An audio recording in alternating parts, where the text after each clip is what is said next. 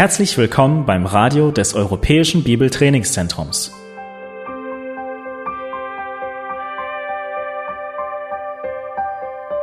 Unser Anliegen ist, dass der folgende Vortrag Sie zum Dienst für unseren Herrn Jesus Christus ermutigt.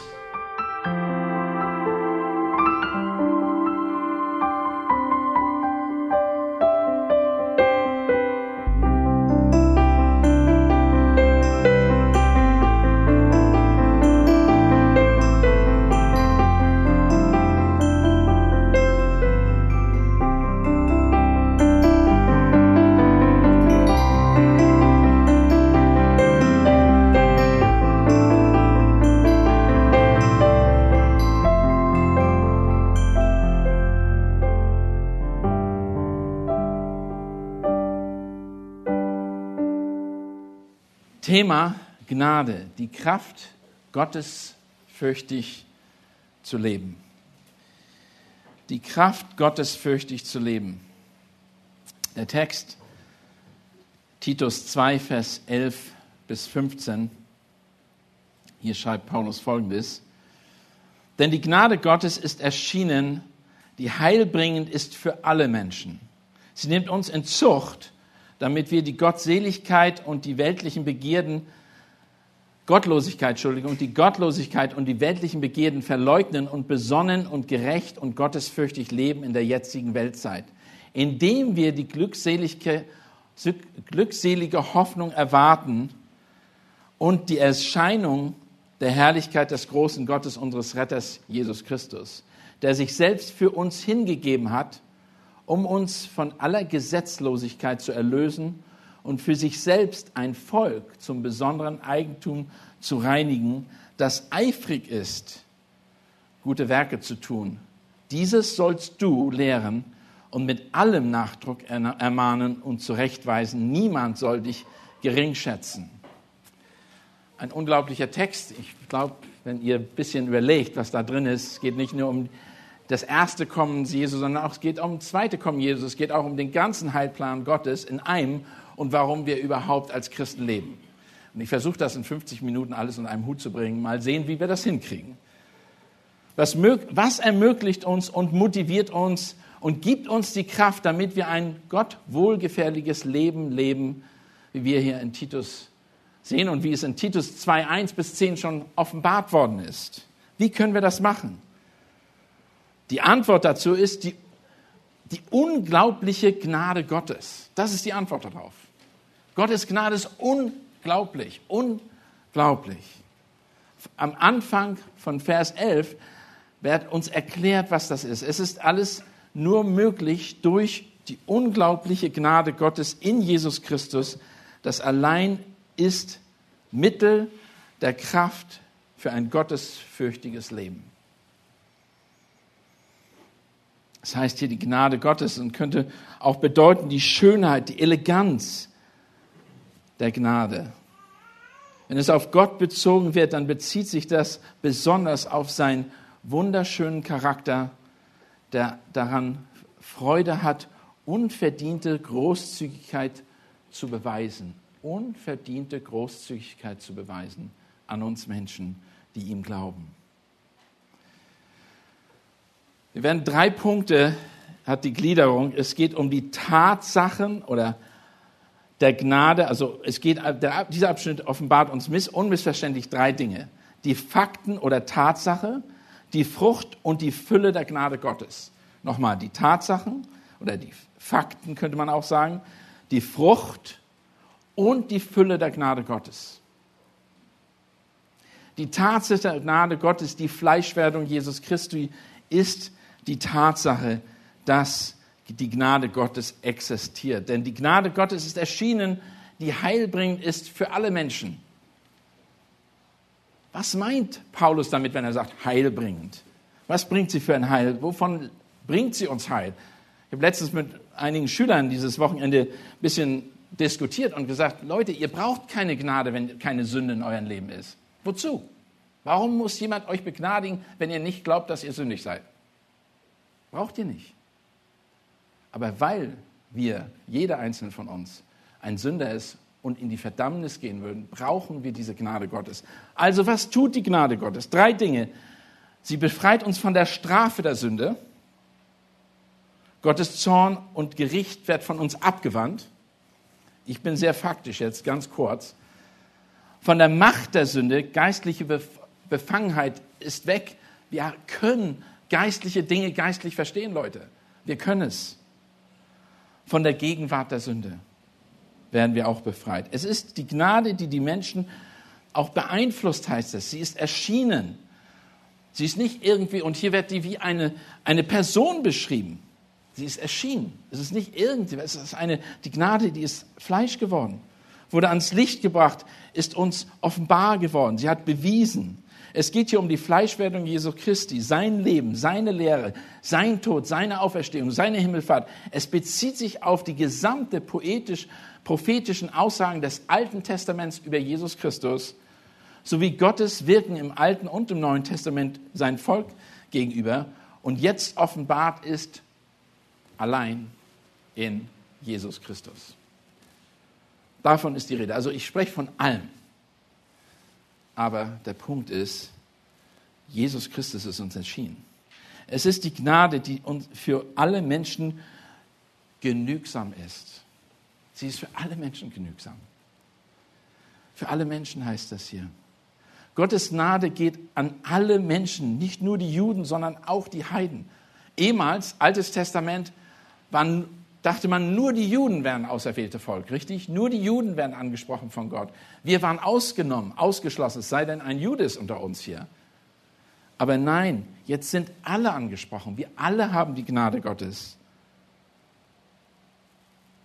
Das Erlösungswerk Jesu Christi ist ausreichend für alle, aber nicht alle nehmen ihn an, nehmen es an. Deutlich wird das in einer Stelle, einer meiner Lieblingsstellen in der Bibel, im Johannesevangelium. Und im Johannesevangelium sagt Jesus selber eine Sache, oder beziehungsweise Johannes sagt das über Jesus. Und er sagt in Johannes Evangelium Kapitel 1, Vers 12 folgendes. Alle aber, die ihn aufnahmen, denen gab er das Anrecht, Kinder Gottes zu werden, denen, die an seinen Namen glaubten. So einfach ist das. Alle die, aber nicht die anderen. Und das ist damit ausgesagt. Es sind alle die, aber nicht die anderen. Also, es ist die Gnade, die Menschheit auch beeinflusst. Sie ist erschienen. Es ist die Gnade, die genügsam ist für alle Menschen. Und die Frucht der Gnade, sie ist Heil, Heiligung in unserem Leben erzeugt. Was ist die Frucht der Gnade? Sie produziert Heiligung in unserem Leben. Das ist, wovon er spricht hier in dem Kontext in Titus Kapitel 2, Vers 11 und folgende. Sie nimmt uns in Zucht, heißt das hier, damit wir die Gottseligkeit und die weltlichen Begierden verleugnen und besonnen und gerecht und gottesfürchtig leben in der jetzigen Weltzeit. Also sie nimmt uns in Zucht, damit wir die Gottseligkeit und die weltlichen Begierden, oder die Gottlosigkeit, Entschuldigung, die Gottlosigkeit und die weltlichen Begierden ablegen verleugnen. Die Gnade ist auch ein Zuchtmittel. Aber wie verstehen, wie sollen wir das überhaupt verstehen? Dass die Gnade uns lehrt. Sie erzeugt Veränderung. Lehrt uns, unterweist uns, heißt das hier. Sie hat einen lehrenden Effekt. Wenn wir uns Gedanken machen über das Werk Jesu Christi, ist das sofort etwas, was uns lehren muss. Es muss uns verändern instruieren, wie ein Kind unterwiesen wird, wie ein Kind zurechtgewiesen wird. Hier, die Züchtigung, von der hier gesprochen wird, ist wirklich wie eine Kindererziehung. Und zwar mit dem Ziel, jemanden zur Reife zu führen. Und das soll die Gnade bewirken. Gottes Gnade ist wie eine Person in diesem Abschnitt. Es wird von ihr wie von einem Lehrer gesprochen, der die Schüler in die neue Art des Lebens führt. Also diese Gnade, die uns erschienen ist, denn die Gnade Gottes ist erschienen, heilbringend, ist für alle Menschen, sie nimmt uns in Zucht damit. Hier geht das jetzt los und werden wir jetzt unterwiesen. Was soll das Ziel eigentlich sein? Und vielleicht mal das große äh, Bild hier zu bekommen von dem ganzen Abschnitt. Es geht eigentlich nicht so sehr um uns. Es geht mehr um, dass wir das Werk Christi verstehen. Dass wir verstehen, was Gott mit uns vorhat. Darum geht es. Und dass wir in diesen Vorhaben des Werkes Christi das Richtige tun. Weil wir gehören dazu. Wir sind Teil des Werkes. Denn er sagt ja in Vers 13, er oder Vers 14, der sich selbst für uns hingegeben hat, um uns als Gesetz, äh, nee, nee, als Gesetz, doch, damit er, ja, aller, aller Gesetzlosigkeit zu erlösen und, und für sich selbst ein Volk zum besonderen Eigentum zu reinigen. Sein Ziel ist, uns zu erlösen, damit wir innerhalb dieser Erlösung ihm dienen. Es geht nicht um uns an erster Stelle, sondern es geht, er möchte ein erlöstes Volk haben und das Natürliche, was das erlöste Volk macht, das aus Gnade erwählt ist, aus Gnade gerettet ist, es dient Gott in einer gottesfürchtigen und heiligen Art und Weise. Wie geschieht das also? Gottes Gnade hier personifiziert. Und was macht er? Wie züchtigt er uns? Wie züchtigt einen Menschen? Warum züchtigt er uns überhaupt? Denn das hier steht, er wird uns, es, ist, es nimmt uns in Zucht. Hört sich brutal an. Tatsache ist, Gott tut solche Dinge bewusst, um uns dorthin zu bekommen, wo wir sein sollen. Menschlich gesehen, persönlich gesehen, charaktermäßig gesehen, geistlich gesehen. Wir sollen, er wird uns irgendwo hinführen. Und in Hebräer 4, im Hebräer 12, Vers 4 bis 11 macht es das ziemlich deutlich, dass Gott Züchtigung immer benutzt, konstant benutzt im Leben der Gläubigen. Ihr habt noch nicht, und sagt er hier folgendes in Hebräer 12, ihr habt noch nicht gegen die Sünde ab, angekämpft bis aufs Blut widerstanden und habt die Ermahnung vergessen, die zu euch als zu Söhnen spricht, mein Sohn, achte nicht gering des Herrn Züchtigung, noch ermatte, wenn du von ihm gestraft wirst. Hier erklärt er das. Hier ist die Erklärung. Er züchtigt, er tut diese Dinge, aber um zur Reife zu führen. Es ist nicht, um einfach zu züchtigen, damit wir Schmerzen haben oder damit wir leiden. Nein, es ist mit einem Ziel verbunden. Und dieses Ziel ist noch nicht mal von hier auf Erden, sondern es ist ewiglich, damit unsere Perspektive nicht hier auf Erden bleibt. Und das wird ganz deutlich in diesem Kontext. Er möchte uns erklären, Leute, ihr lebt nur für eine Zeit hier. Ihr seid nur Pilger auf der Durchreise und ihr werdet leiden, aber euer Leiden ist bestimmt, damit ihr mich verherrlicht und mir die Ehre gibt. Und es spricht hier von echten Gläubigen natürlich, uns, damit, damit wir etwas tun. Der Punkt ist, der hier gemacht wird von Paulus, ist, es ist Gottes Gnade, die uns in Zucht nimmt, damit wir mehr und mehr seine Heiligkeit teilhaftig werden. Gott offenbart uns die Hässlichkeit der Sünde und die Schönheit der Heiligkeit. Also er versucht uns zu zeigen, so wart ihr, aber ich züchtige euch und trainiere euch, erziehe euch, dass ihr mehr und mehr seid wie ich. Und dann in Vers 12a sagt er nicht nur, dass ähm, die Zucht, was sie bewirkt, damit wir die Gottlosigkeit und die weltlichen Begierden ablegen. ablegen. Also das alte Leben ablegen. Wir, wollen, wir sollen das alte Leben ablegen. Wir sollen es verleugnen, heißt das hier. Nein dazu sagen, ist einfach sagen, das will ich nicht mehr. Und das ist die Gottlosigkeit, das, was von Gott, was Gott nicht hingegeben worden ist. Alles, was Gott in uns ablehnt, das sollen wir wegtun. Also was im Gegensatz zur Gottesfurcht steht. All das sollen wir ablegen. Und die weltlichen Begierden, unser Verlangen, das sollen wir ganz praktisch, die Dinge, die in der Welt sind. Johannes, wer die Welt liebt, der liebt mich nicht. Wir sind von der Welt, aber wir sind in der Welt, aber nicht von der Welt. Johannes 17.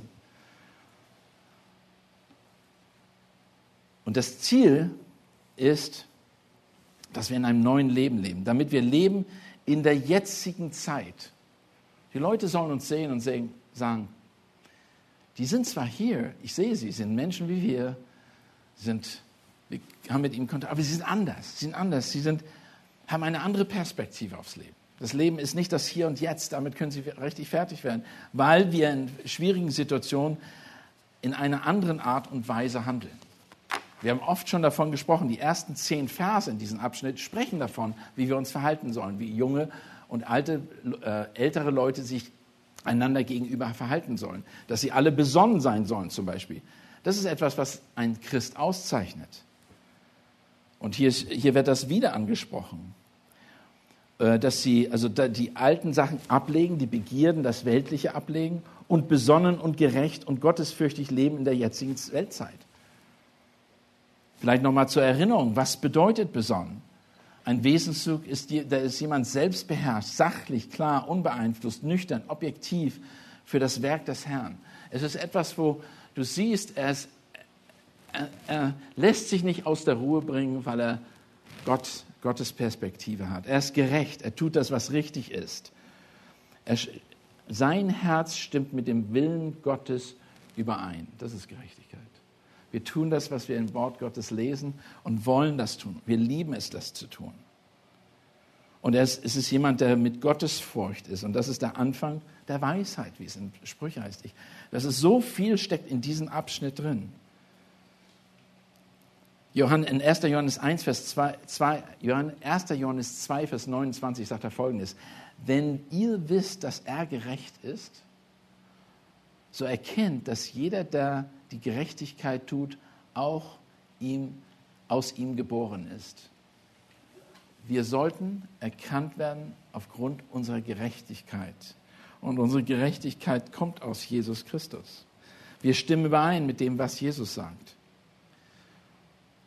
Aber die Gnade geht noch weiter. Sie nimmt uns in Zucht, wie es heißt, sie lässt uns anders äh, leben in dieser Weltzeit, in der wir sind. Aber die Gnade begeistert uns. Sie erzeugt Hoffnung.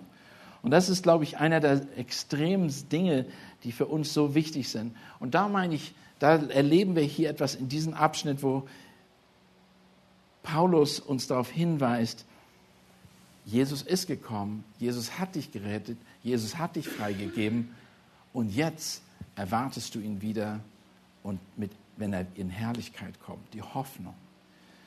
Es ist diese Zweitkommen Jesu Christi, in der wir hier stecken indem wir die glückselige Hoffnung erwarten und die Erscheinung der Herrlichkeit des großen Gottes und unseres Retters Jesus Christus. Wir erwarten etwas. Wir, wir ausharren, wir freuen uns auf etwas. Wisst ihr, wie das ist, wenn du dich auf etwas freust? Wirklich freust? Die Leute, viele Leute in Osteuropa, wo die das erste Mal die Grenzen aufgingen, wollten nicht wissen über den Reichtum des Westens unbedingt wissen. Vielleicht denken viele, dass sie es wollten, aber die Christen wollten wirklich wissen, wie der Himmel ist, weil sie so gelitten haben. Die wollten Himmel, die wollten den Himmel sehen. Was glaubt ihr, was, was ihr den Leuten erzählen könnt, wenn ihr in, in den Nahen Osten gehen würdet, wo die Leute umgebracht werden für den Glauben an Jesus Christus? Die wollen nicht wissen, wie es hier auf Erden aussieht. Das interessiert die nicht. Sie wollen wissen, wie die Herrlichkeit Gottes ist. Sie wollen wissen, wie das ewige Leben ist. Sie wollen wissen, was unsere Hoffnung ist, die Wiederkunft Christi. Und das ist das Ziel. In 1. Petrus 6 wird davon gesprochen. Dann werdet ihr euch jubelnd freuen, die ihr jetzt eine kleine, kurze Zeit, wenn es sein muss, traurig seid, in mancherlei Anfechtung geratet, damit die Bewährung eures Glaubens viel kostbarer ist als das vergängliche Gold, das durch, durchs Feuer erprobt wird, Lob, Ehre und, und Herrlichkeit zur Folge haben bei der Offenbarung Jesu Christi. Ihn liebt ihr, obgleich ihr ihn nicht gesehen habt. An ihn glaubt ihr, obgleich ihr ihn jetzt nicht seht. Und über ihn werdet ihr euch jubelnd freuen mit unaussprechlicher und herrlicher Freude, wenn ihr das Endziel eures Glaubens davon tragt, die Errettung der Seelen. Das ist das Ziel. Das ist, wovon er spricht. Das Ziel unserer Hoffnung, die Erscheinung der Herrlichkeit des großen und unseres Retters Jesus Christus. Wörtlich, es ist Und es ist erschienen die Pracht, die Herrlichkeit unseres großen und Retters Jesus Christus. Es geht hier um ein, sein zweites Kommen, seine Herrlichkeit. Und das ist nicht so eine Herrlichkeit, wo er, wie es in diesem Mal war, in einer kleinen Krippe wiederkommt, also geboren wird. Nein, alle Welt wird unmissverständlich erkennen, dass er Herr ist und dass er der Retter ist. Unmissverständlich. Alle werden es erkennen. Auch die, die ihn abgelehnt haben, die werden begreifen, hier kommt der Richter mit Herrlichkeit. Und das erwarten wir. Wir erwarten, dass endlich Recht geschaffen wird auf Erden.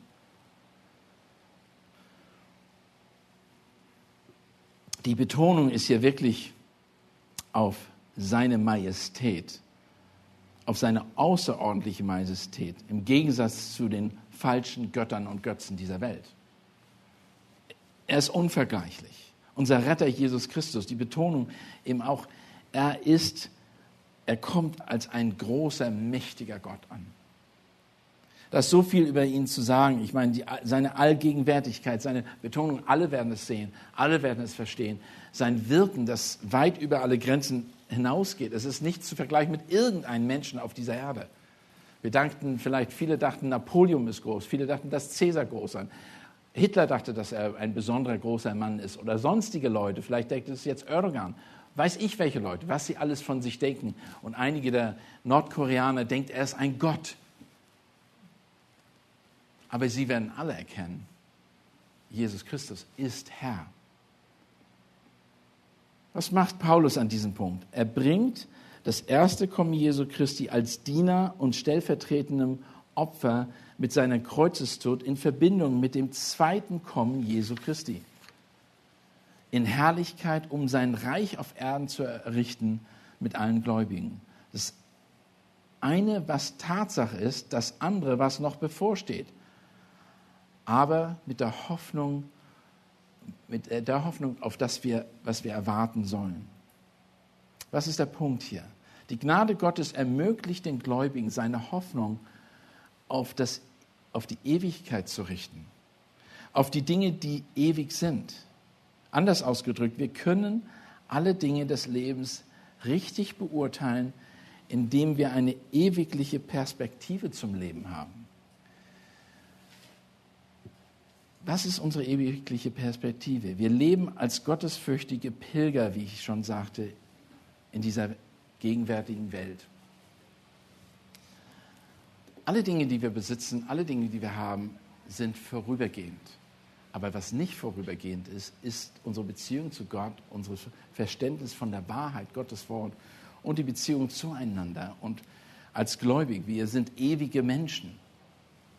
Und das müssen wir einfach verstehen. Habt eine Perspektive der Ewigkeit. Ein Tod eines Gläubigen ist nicht etwas Schlimmes, sondern ist eine, eigentlich etwas, eine Beförderung in die Gegenwart Gottes, in die Herrlichkeit. Aber das Tod eines Ungläubigen ist tatsächlich grausam.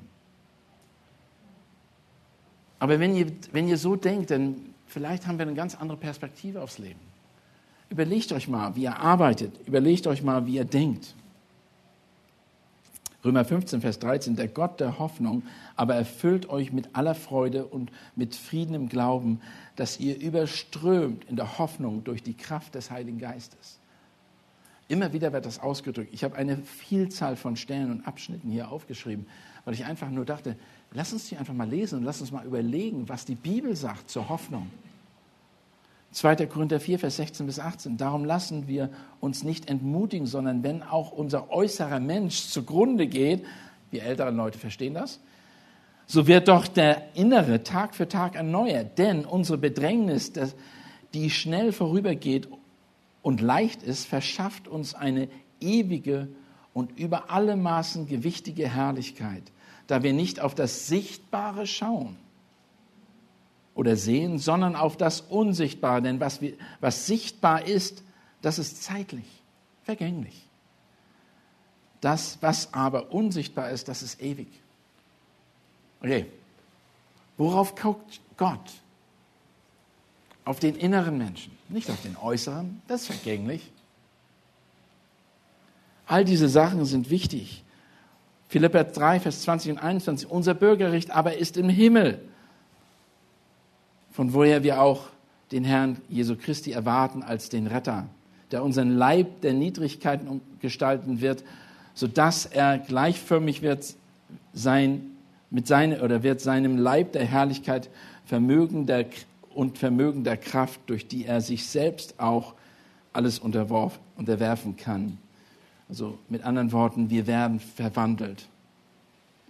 In Hebräer 11, wo das über die Glaubenshelden sp spricht, da wird auch darüber gesprochen, wie ihre Perspektive auf die ewiglichen Dinge waren und dadurch konnten sie die gegenwärtigen ertragen. Es wird viel dieses Wochenende, habe ich viel über den Kampf gesprochen und über Leid gesprochen und viele haben die Frage gehabt, wie sollen sie damit umgehen und wann ist Leid zu viel und wann ist das, äh, wie, wie weit geht, kann man mit Leid gehen? Und das ist immer eine Frage der Perspektive. Immer eine Frage der Perspektive. Aber es geht noch weiter. Es geht nicht nur darum, äh, wie die Gnade es auch perspektivisch zu sehen ist, in Ewigkeit zu sehen und wie sie uns Hoffnung gibt. Die Fülle der Gnade wird auch angesprochen. Die Fülle der Gnade. Und hier geht es um die stellvertretende Tod Jesu Christi, der sich selbst für uns hingegeben hat um uns von aller Gesetzlosigkeit zu erlösen und für sich selbst ein Volk besonderen Eigentums zu reinigen, das eifrig ist, gute Werke zu tun. Und hier gibt es uns wirklich die Perspektive, warum machen wir die Dinge eigentlich aus 1. Titus 2, Vers 1 bis 10? Warum wurde so viel gesagt über das Miteinander in der Gemeinde? Warum wurde so viel gesagt, wie wir wachsen sollen, wie wir zur Reife gelangen wollen, wie sich ähm, Diener den Herrn unterwerfen sollen oder wie sie äh, sich ihn geben sollen. Alles hat mit damit zu tun, wie unsere Beziehung zu Gott ist und warum wir das machen, was unsere Perspektive ist. Paulus betont die Notwendigkeit, dass wir als Gläubige einen gottesfürchtigen Wandel anstreben, wie Paulus es hier in den Versen eben dargelegt hat in 1 bis 10 der sich selbst für uns hingegeben hat, weil Jesus sich stellvertretend für uns gestorben ist und sein Leben an unsere Stelle gegeben hat. Aus dem Grund sind wir bereit, unser Leben ihm hinzugeben und alles, was wir hier tun auf Erden, in Gottes Furcht zu tun, um ihm die Ehre zu geben. Und das Ziel dahinter ist, damit er sich, ein, sein, sich selbst ein Volk zum besonderen Eigentum reinigt, besorgt. Und das ist dieser Prozess, in dem wir stehen.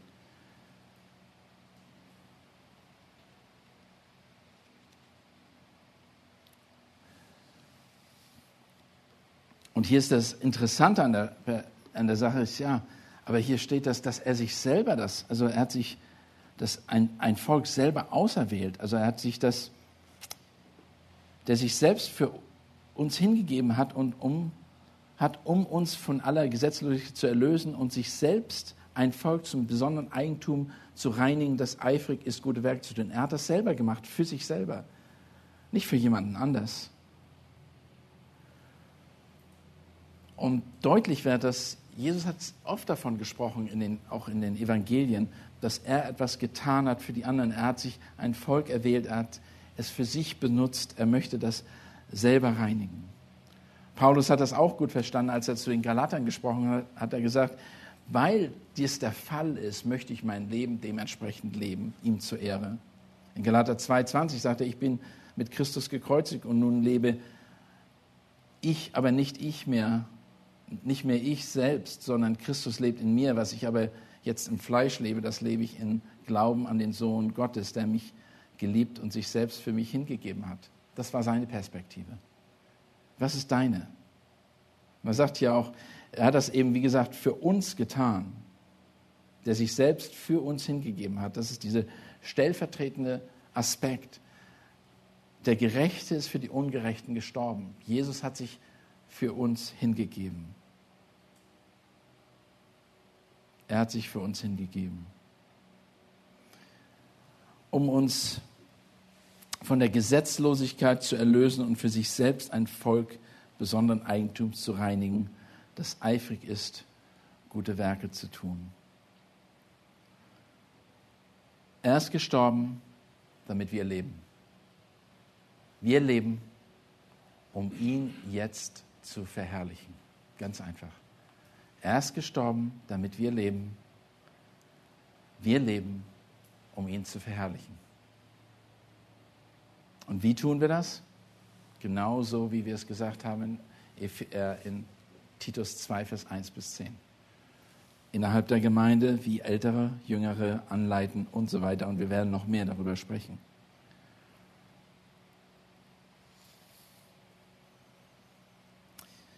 Und das Ganze, das Ganze bezieht Paulus auf den Dienst, den Titus tun soll. Das ist das Verrückte an der Sache. Er sagt, Titus, dies sollst du lehren und mit allem Nachdruck ermahnen und zurechtweisen. Und niemand soll sich gering schätzen. Du sollst das tun, das ist ein Befehl. Mach das, dazu habe ich dich weggeschickt. Titus ist wie Timotheus ein Jünger Paulus gewesen, der ihn wirklich Jahrzehnte begleitet hat auf seinen Reisen. Er hat ihn vorbereitet, zugerüstet und das schickt ihn jetzt nach Kreta und sagt, das mach, das machst. Und das sollst du mit Nachdruck lernen. Ihr sollt das hören. Das ist etwas, was die Gemeinde hören soll. Sie soll verstehen, warum ihr existiert. Sie soll verstehen, warum ihr die Dinge tut und warum ihr, wofür, worauf unsere Hoffnung sich baut. Wir sollen, wir sollen eben diese ewigliche Perspektive haben.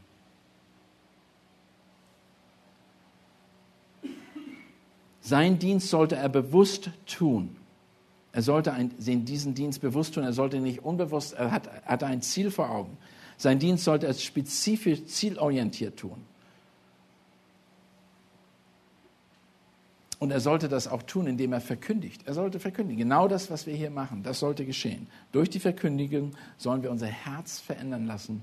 Durch das, die Veränderung des Herzens sollen wir Täter des Wortes werden und praktisch werden und diese Dinge praktizieren.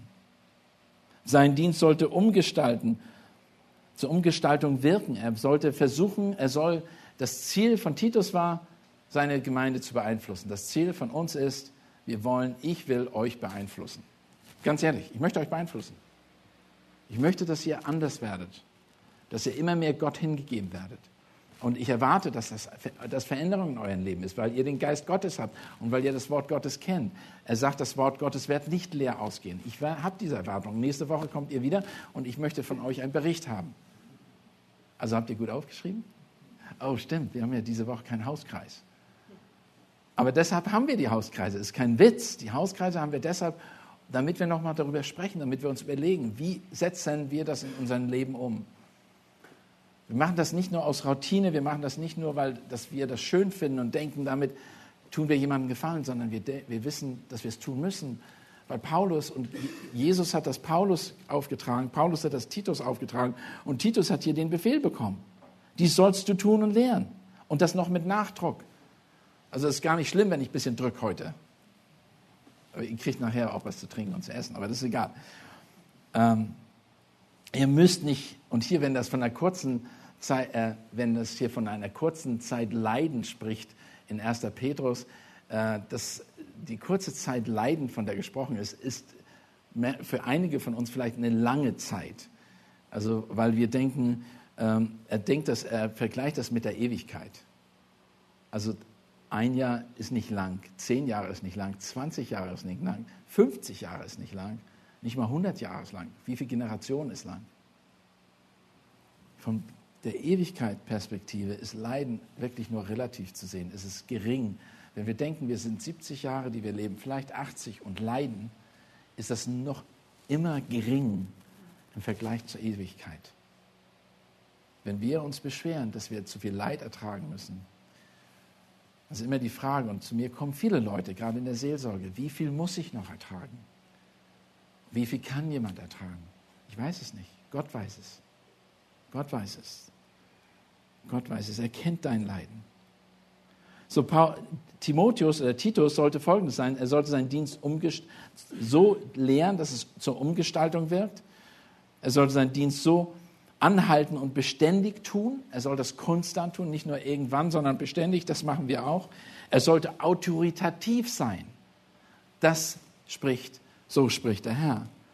Und ich habe das euch mehrmals in diesem Text schon gesagt. Ich sage das nicht, hier steht es geschrieben. Er soll kraftvoll und glaubwürdig das verkündigen. Zurechtweisen. Niemand soll dich gering schätzen. Niemand. Hier ging das wahrscheinlich mehr darum, dass er ein junger Mann war und vielleicht ältere Männer unter seiner Anleitung standen. Aber das sollte ihn nicht abhalten, das Richtige zu tun. Und das diskreditiert überhaupt keinen. Was dich diskreditiert, ist, wenn du in Sünde lebst und sagst, du tust es nicht, wenn du ein falsches Leben führst. Aber wenn du das tust, was der Herr von dir möchte, dann ist das richtig. Also, die große Frage, die wir haben oder die ihr haben solltet, was mache ich jetzt? Was mache ich mit dem mir anvertrauten Gut? Und hier spricht das, denn die Gnade Gottes ist erschienen, die heilbringend ist für alle Menschen. Sie nimmt uns in Zucht. Was tut die Gnade Gottes in deinem Leben?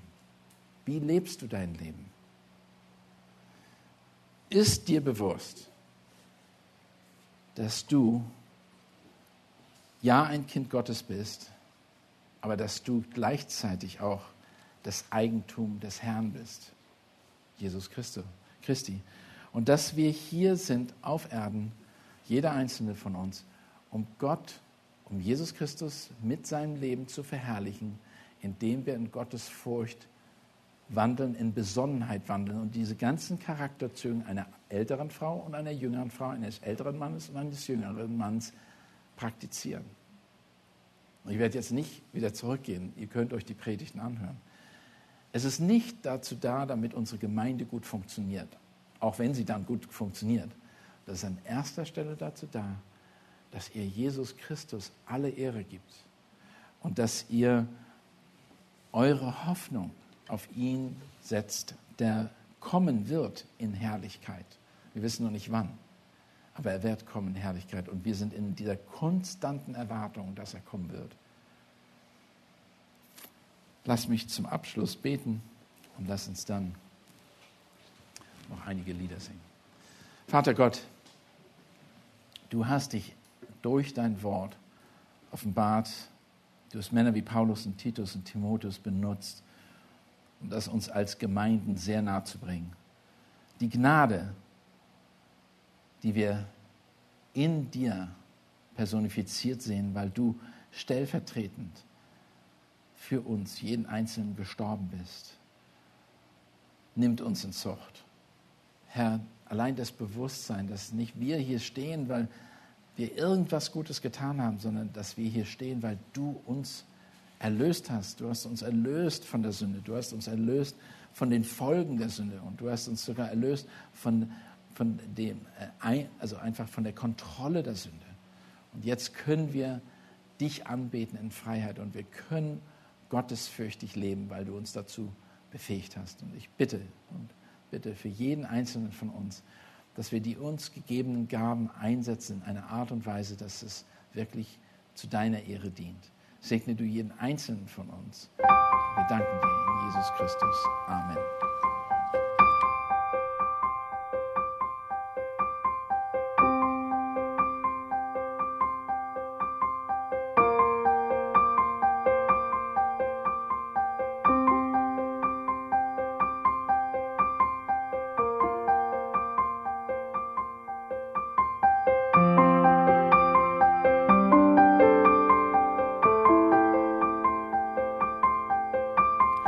Alle Vorträge unseres Programms, Bücher, DVDs und vieles mehr können Sie bei uns unter www.shop.ebtc.org erhalten.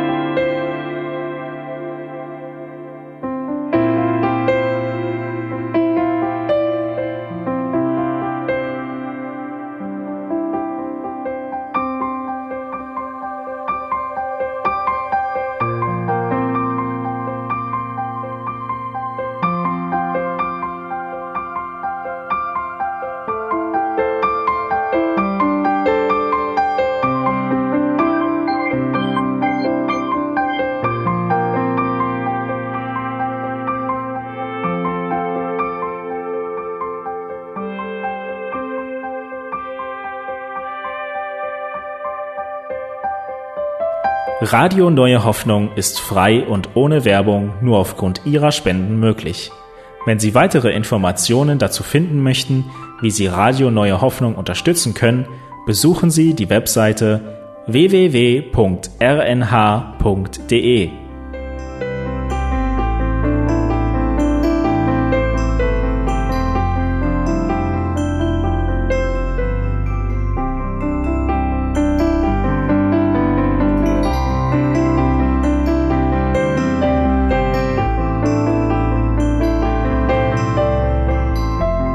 Die Sendezeiten des EBTCs sind Montag, Mittwoch, Freitag und Samstag jeweils von 10 bis 11 Uhr.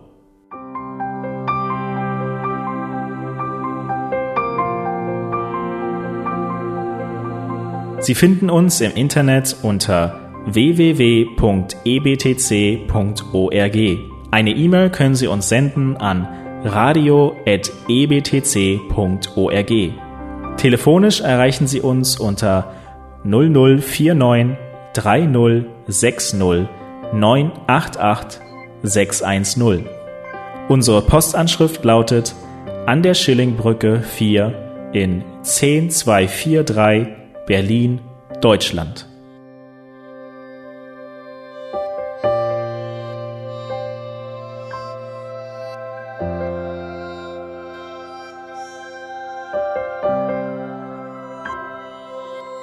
Auf Wiederhören und bis zum nächsten Mal beim EBTC Radio.